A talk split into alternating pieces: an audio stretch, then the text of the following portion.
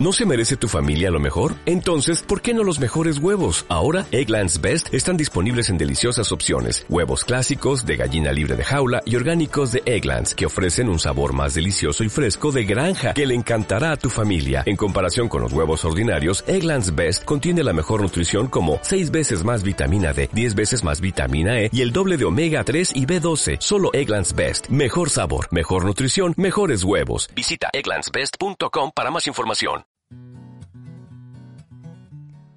Bienvenidos a Lecciones UI para Creativos. ¿Eres diseñador con estudio propio y quieres aumentar tus ingresos haciendo más rentable tu trabajo? Este podcast es mi manual de trabajo para conseguirlo y lo comparto aquí, ahora, contigo. Soy María Pascual, diseñadora UI y programadora frontend. Dirijo mi propio negocio de diseño y programación de webs y apps, lidiando para ello también con la gestión, el marketing, las ventas y el resto de áreas del negocio. Este podcast es mi guía de trabajo que comparto con la comunidad y que va dirigida a diseñadores UI que quieren más beneficios de su trabajo y esfuerzo. Estos beneficios pueden ser en forma de dinero, pero también en forma de tiempo, en reducir quebraderos de cabeza, etc. Y para esto hablaré siempre de la forma más amena, próxima y útil para ti, con el objetivo de que te sea más fácil y viable descubrir cómo rentabilizar más tu estudio de diseño, tus proyectos, y por tanto aumentar tus beneficios y reducir tus frustraciones para conseguirlo.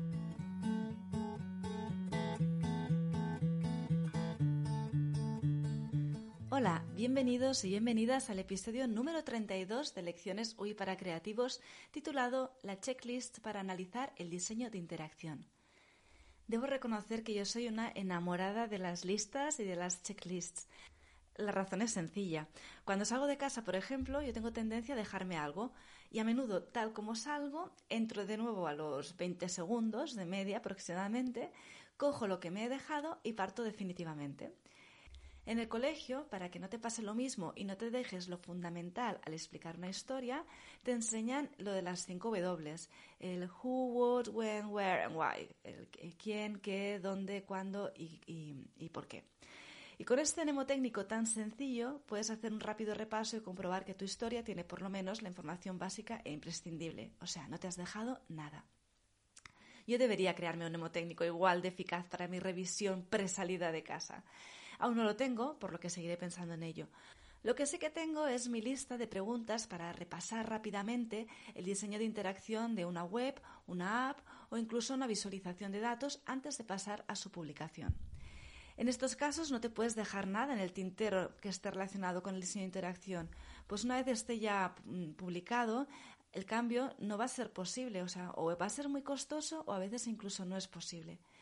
Para que a ti tampoco te pase y, no, te, no, te, encuentres que te has dejado nada o se te ha pasado algo por alto, en el episodio de hoy comparto esta lista contigo. ¿Empezamos? En los episodios 29 y 30 ya hablamos sobre el diseño de interacción.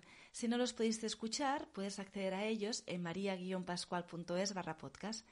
Tal y como vimos en esos episodios, el diseño de interacción es fundamental para conseguir un entendimiento total humano-máquina, es decir, entre el usuario y el sistema interactivo con el que está interactuando. De esta forma consigues una elevada experiencia de usuario en las páginas web y apps y en las visualizaciones que diseñes. El caso es que ambos episodios tenían un enfoque muy teórico. Yo quería hacerles un enfoque mucho más práctico, pero resultó que al final quedó todo bastante en, un plano teórico. En el episodio 29 hicimos una primera pasada a este término, viendo qué quiere decir el término diseño de interacción y las áreas que cubría. Fue un capítulo de introducción al tema. Eh, tiene sentido que este fuera bastante teórico. En el episodio 30 vimos cinco diferentes metodologías para llevarlo a la práctica, llevar el diseño de interacción a la práctica. Aquí es donde yo quería ir ya a un plano mucho más práctico, pero como te decías, siguió quedando demasiado teórico. Por lo que igual después de, escucharlo te has quedado con la sensación de, ok María, muy bien estos conceptos, pero ¿y cómo lo aplico yo ahora? ¿Qué quiere decir en mi día a día? Por eso, en el episodio de hoy vamos a ver seis aspectos a considerar a la hora de aplicar el diseño de interacción y también a la hora de repasar, corregir y asegurar que tenemos el nivel de diseño de interacción deseado. Para hacerlo de forma práctica, analizaremos una visualización online real llamada Selficity. Luego tú lo podrás aplicar tanto a visualizaciones como webs o apps, como te he dicho ya tanto en este episodio como en el anterior. Respecto a esta visualización, eh, a lo largo del episodio veremos más en detalle de qué va esto de Selficity y podréis encontrar también el enlace a esta visualización en el episodio 32 en maria-pascual.es barra podcast. Después de esta aproximación más práctica, viendo cómo se aplican los seis puntos a una visualización real, acabaremos el capítulo de forma aún más práctica todavía con una checklist de revisión del diseño de interacción que puedes utilizar en tus proyectos, ya sean de diseño web, app o de visualización de datos. Para poder ver todo este contenido de hoy, he dividido el episodio en tres partes. En la primera haremos un breve recordatorio necesario para no tener dudas sobre qué es diseño de interacción exactamente y poder comprender entonces las siguientes, las siguientes acciones, los siguientes puntos que hablaremos.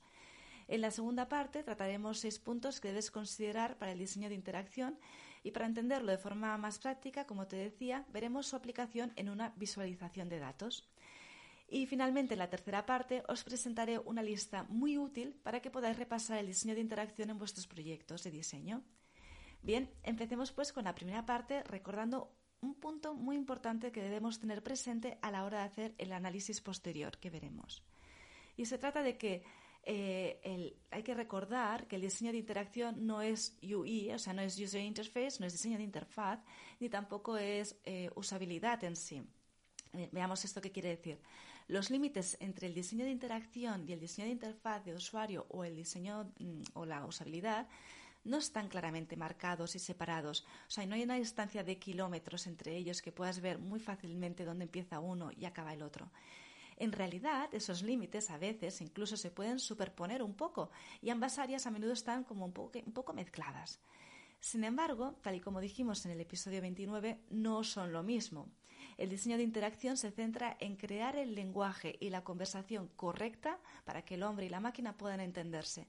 De esta manera, el hombre puede interaccionar con la interfaz o el sistema interactivo y conseguir los objetivos que se había propuesto al empezar a interaccionar con él.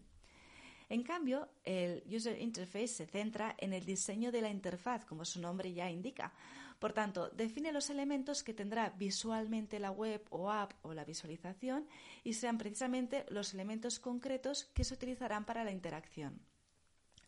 El diseño de interacción tampoco es usabilidad. Recuerda, el diseño de interacción realmente es solo una parte del ámbito de la usabilidad. Por lo tanto, la usabilidad en verdad abarca mucho más. Si tú coges la checklist que hacemos, que veremos hoy, y la, repasas y dices, vale, el diseño que he creado cumple todos los puntos, pues cumplirá los puntos de diseño de interacción, pero no podrás decir ha cumplido mi test de usabilidad, porque como te digo, la usabilidad va mucho más allá. Para más detalle, puedes escuchar de nuevo el episodio 29 de Lecciones UI para Creativos si te ha quedado algún tipo de duda entre las diferencias y qué abarca realmente el diseño de interacción. Lo podrás encontrar, como siempre, en maria-pascual.es barra podcast, episodio 29. Ok, ahora que ya tenemos estos conceptos básicos bien presentes y sin dudas, podemos pasar ahora a la segunda parte del episodio de hoy. En el episodio 30 de Lecciones User Interface para Creativos vimos cinco metodologías diferentes para llevar a cabo el diseño de interacción. Considerar unos principios de usabilidad relacionados con el sistema interactivo era la segunda metodología que os planteaba. Hoy me gustaría llevar esta metodología más a la práctica tomando las recomendaciones de usability.gov.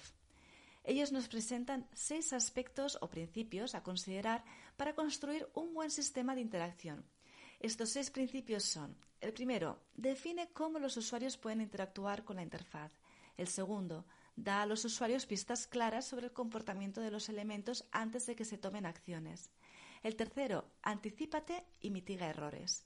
El cuarto, ten en cuenta el feedback del sistema y el tiempo de respuesta. El quinto, piensa de forma estratégica sobre cada elemento. El seis, simplicidad para el aprendizaje. Veamos ahora cómo aplicaríamos estos principios a la práctica cuando diseñemos. Lo vamos a hacer, como te decía, viendo las preguntas que nos debemos hacer para cada uno de ellos y analizándolo como se ha hecho luego en Selficity. Veamos ahora un momento qué es esto de Selficity. Selficity es una investigación del estilo en las selfies, o sea, estos autorretratos que tarde o temprano mm, todos nos acabamos haciendo en algún momento.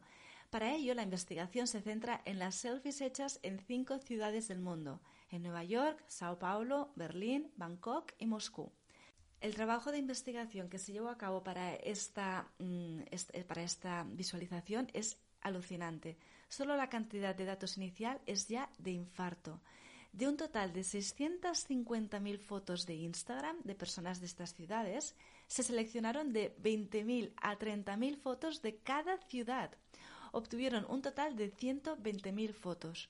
Luego, mediante programas de reconocimiento facial, empezaron a filtrar para obtener las que solo fueran selfies.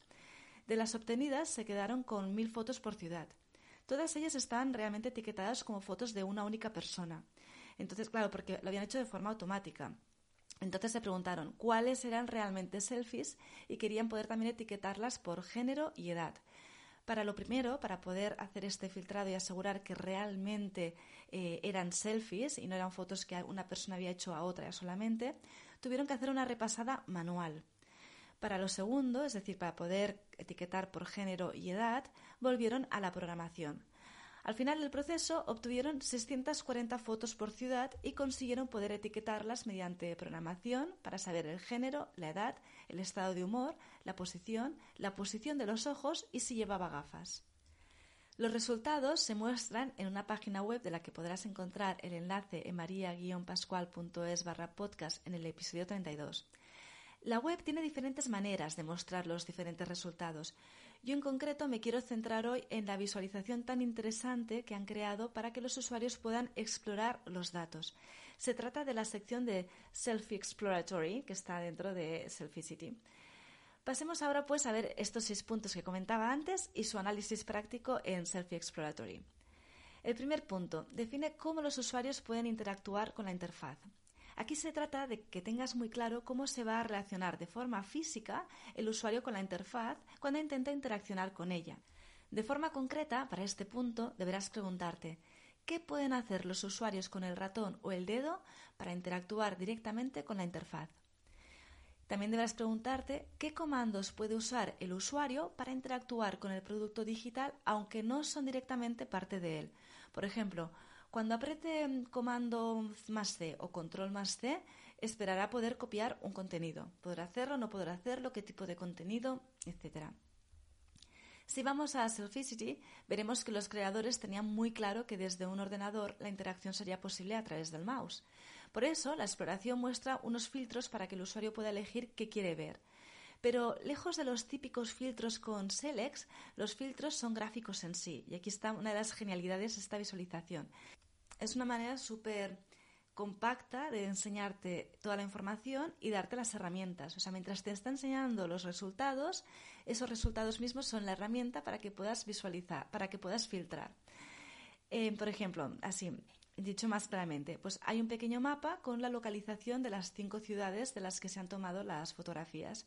Pues además de mostrarte ya físicamente en ese mapa eh, donde, la localización, puedes utilizar ese mapa para hacer clic sobre una de estas ciudades y filtrar de manera que solo veas las fotos de esa ciudad. Además del mapa, en la misma parte superior de la pantalla, están también los gráficos que hacen a su vez de filtro para género, postura, atributos como las gafas, etc. y el estado de humor.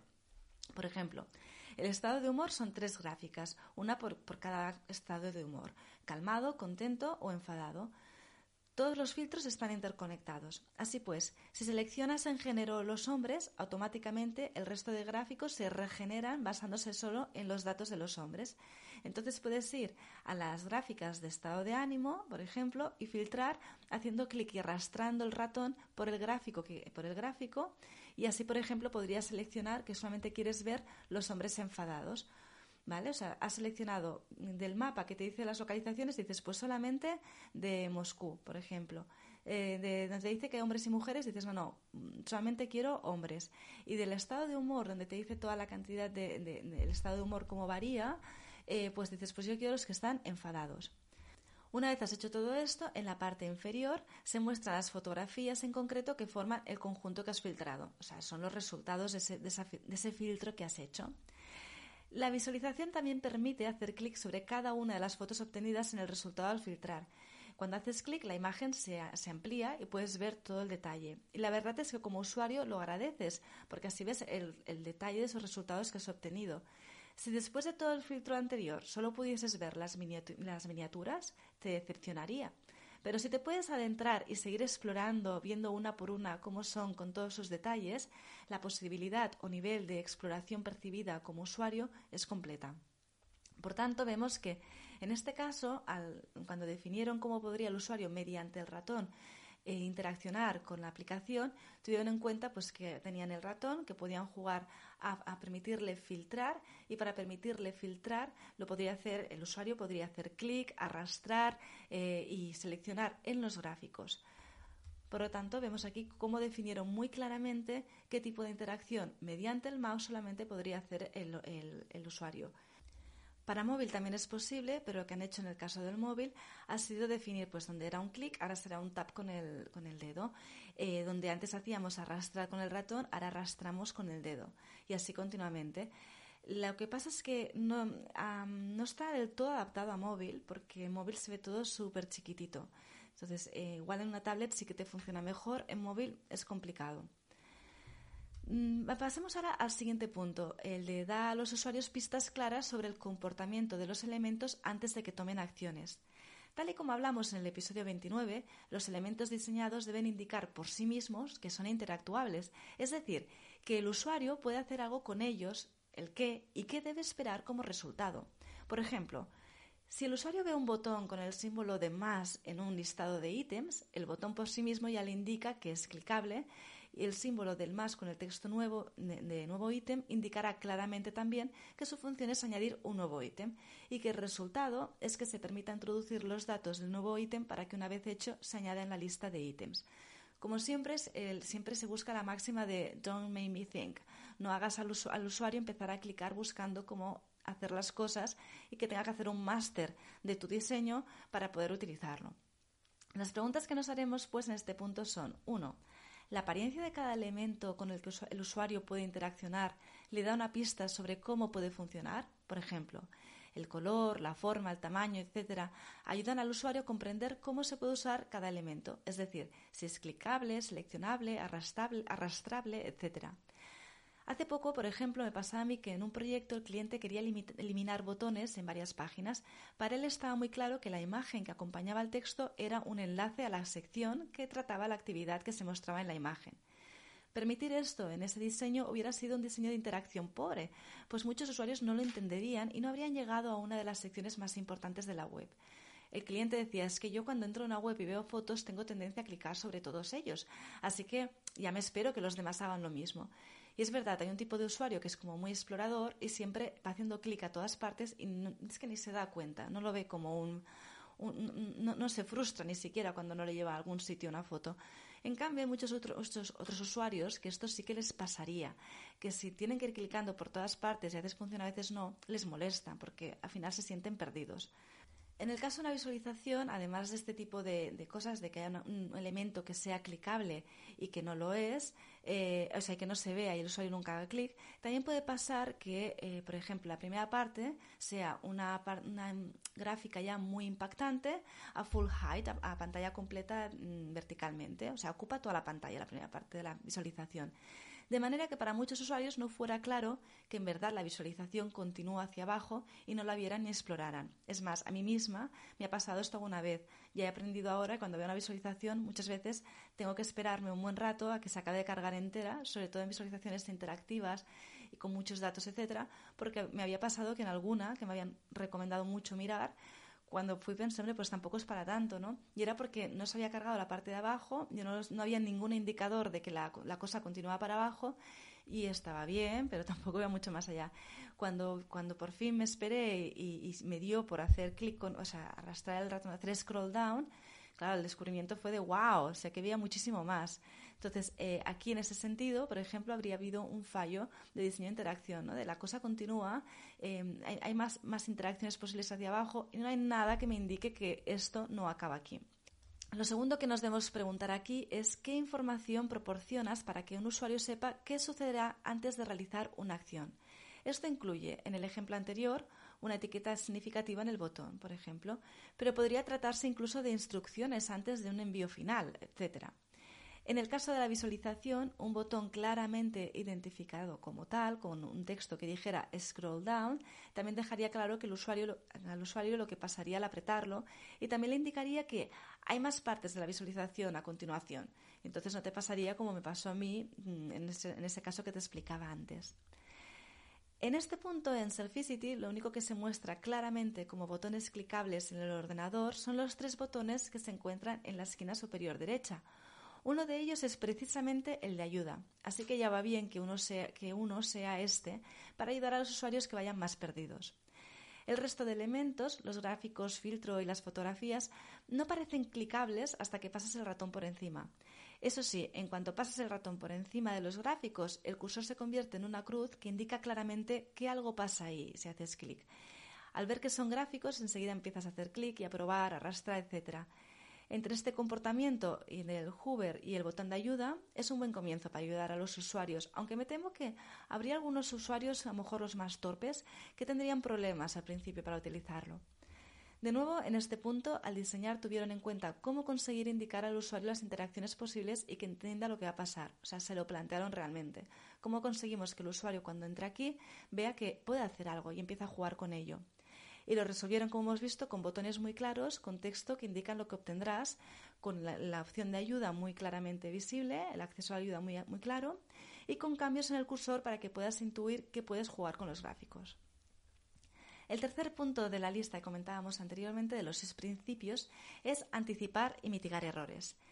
En vez de esperar a que el usuario tropiece en el sistema y, y, pensar cómo ayudarle a salir de ahí, lo más interesante es evitar que caiga en ese pozo primero. Una vez tenemos claro cómo intentar evitar que caiga, entonces sí que ya consideraremos también cómo ayudarle a salir de él si igualmente cae. Si miramos ahora lo que nos tenemos que plantear en este punto es, el primero, la primera pregunta, quiero decir, ¿hay restricciones establecidas para ayudar a prevenir errores? Si colocamos estas restricciones, eh, forzamos al usuario a ajustar el comportamiento para avanzar con su acción prevista. En los formularios sería un gran ejemplo. Por ejemplo, si un input es solo para cifras, no permitas que pongan caracteres.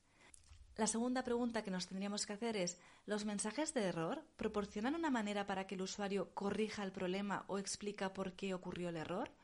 Porque los mensajes de error son útiles si brindan soluciones y contexto.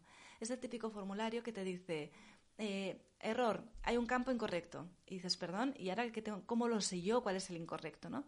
Cuando te sale un mensaje que te dice error, tal campo es incorrecto o incluso en el mismo campo este campo es incorrecto porque le pasa tal. Entonces tú ya sabes cómo solucionarlo.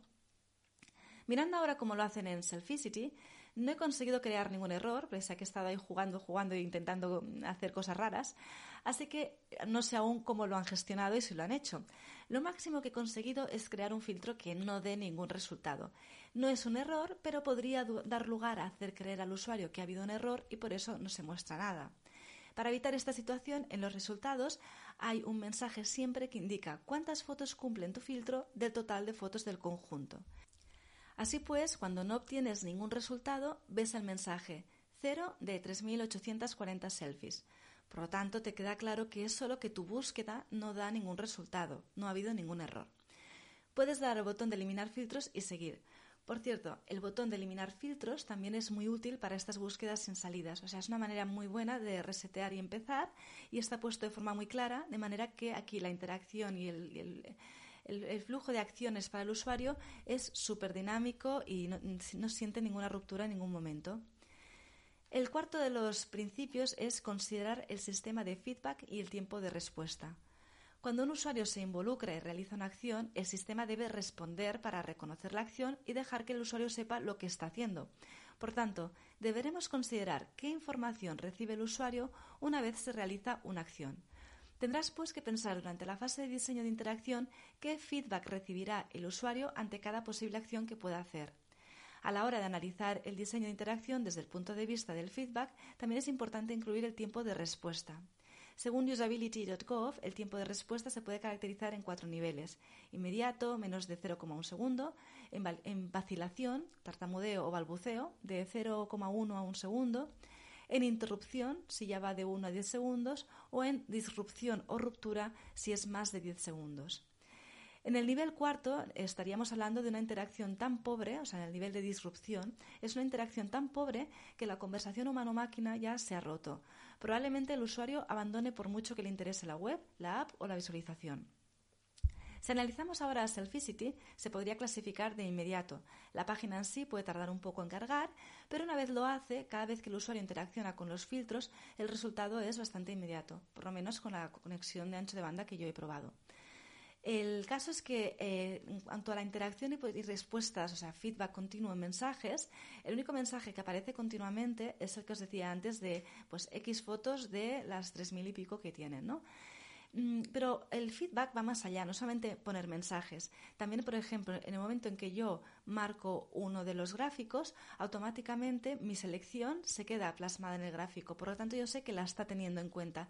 Y automáticamente el resto de gráficos también cambian. Por tanto, yo he visto que en cuanto he seleccionado eh, pues un estado de humor, el resto de gráficas también han cambiado sus datos. Cuando yo he clicado en solo mujeres, por ejemplo, solo quiero ver las mujeres, el resto de, gráficos también cambian.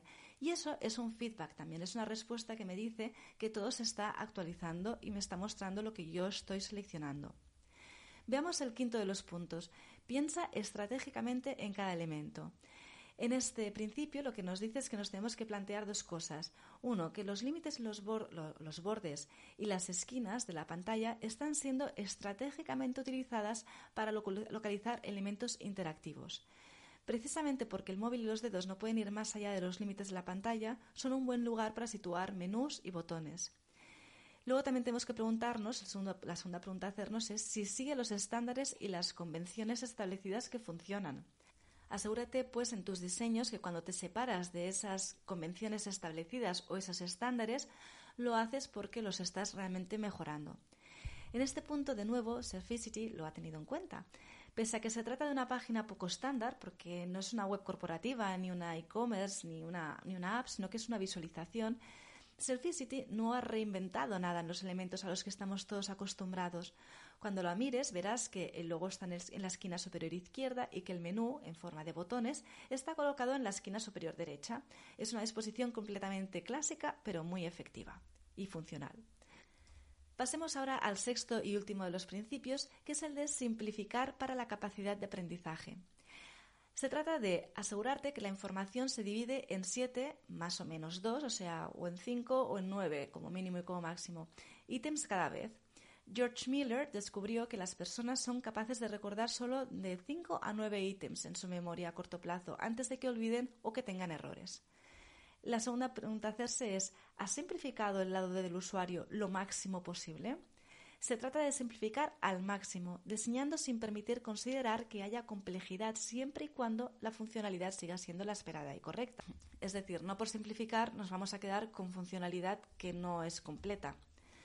Y la tercera cosa es que la ley de Hick afirma que el tiempo de decisión está afectado por cómo es de familiar un formato para el usuario, cómo de familiar son las opciones para el usuario y el número de opciones diferentes entre las que elegir.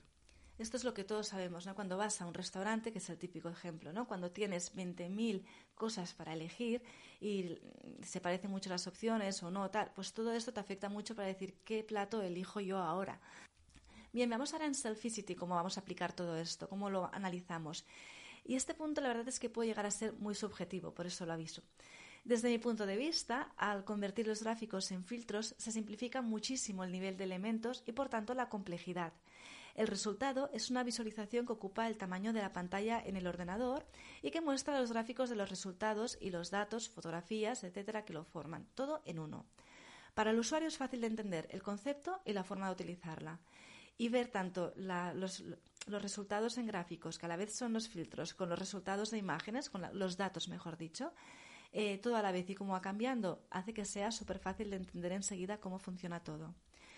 No hay listado de ítems a recordar por el usuario ni decisiones a tomar más que jugar con la visualización para explorar los resultados, y eso lo consigue. Acabas jugando con ella y sacando tus propias conclusiones sobre los puntos en común a la hora de hacer las selfies, pese a que son de culturas muy distintas. Y también viendo dónde el peso cultural afecta. Sabes dónde están los puntos en común, pese a que están tomadas en diferentes partes del mundo, pero también ves qué diferentes somos las personas, depende del lado del mundo en el que estamos. Bien, y dicho esto, llegamos finalmente a la tercera y última parte del episodio de hoy. Se trata de la checklist para comprobar el diseño de interacción. En realidad yo no he reinventado la rueda ni he hecho aquí algo súper nuevo, excepcional solo mío. Lo que yo comparto hoy es una lista que encontré cuando intentaba crearme la mía propia. Lo que he hecho ha sido traducirla en castellano porque a mí me es más cómodo poder verla siempre en mi propio idioma, poder ser, y he creado un Excel para poder ir marcando los puntos muy fácilmente y así poder utilizarla en cada, en cada proyecto que hago. Y esto es precisamente lo que comparto hoy. Para acceder a ella está puesta como uno de los materiales dentro de materiales para suscriptores a la newsletter, así que si deseas esta lista puedes suscribirte a la newsletter en maria-pascual.es barra podcast o en cualquiera de las páginas de, de la web en realidad.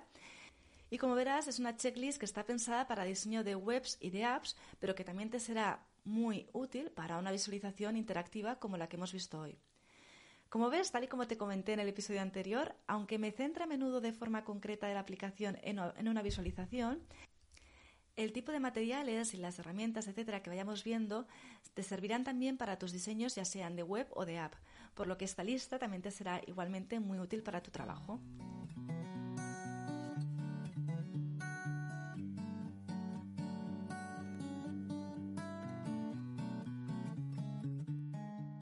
Hemos visto de forma más práctica la aplicación del diseño de interacción en una y lo hemos hecho viéndolo en una visualización en concreto. Para así, como os decía, ¿no? ver a la práctica qué quiere decir el diseño de interacción y cómo puedes considerarlo en tus proyectos, ya sean de webs o de apps o de visualizaciones. Espero que hayas disfrutado y lo puedas poner ya en práctica muy pronto. Y ahora solo decirte que muchas gracias por escucharme. Si te ha gustado y te ha parecido interesante este podcast, puedes suscribirte a mi newsletter en maria-pascual.es para no perderte los próximos capítulos y poder así acceder a los materiales exclusivos para los suscriptores a la, newsletter, entre los cuales está el material de hoy que hemos visto, el de la checklist para la revisión del diseño de interacción en tus proyectos. Si el contenido de hoy, tanto todo lo que hemos explicado en el podcast como el material, la lista, te parecen eh, interesantes y útiles, te animo a que también los compartas con otros diseñadores a través de tus redes sociales. Y con esto me despido, te espero en el episodio de la semana que viene con más herramientas, estrategias, metodologías y sistemas para proyectos y negocios User Interface que te ayuden cada vez a empoderarte más y más y llegar más y más lejos.